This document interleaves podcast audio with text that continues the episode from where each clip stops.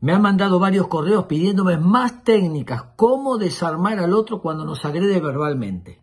Y hoy les comparto una técnica sin decir una palabra, cómo desarmar al otro. La persona te está criticando, no tenés nada en la cabeza, vos todo lo haces mal. Sencillamente mirarlo a los ojos, respirar, agarrar un papel y un lápiz y escribir todo lo que nos dice. Cerrar el cuaderno y retirarnos. Los gestos mudos es otra de las tantas técnicas que puede ayudar a mostrarle al otro que no mordimos el anzuelo ni para explotar ni para implotar. A practicarlo. Espero que les sirva.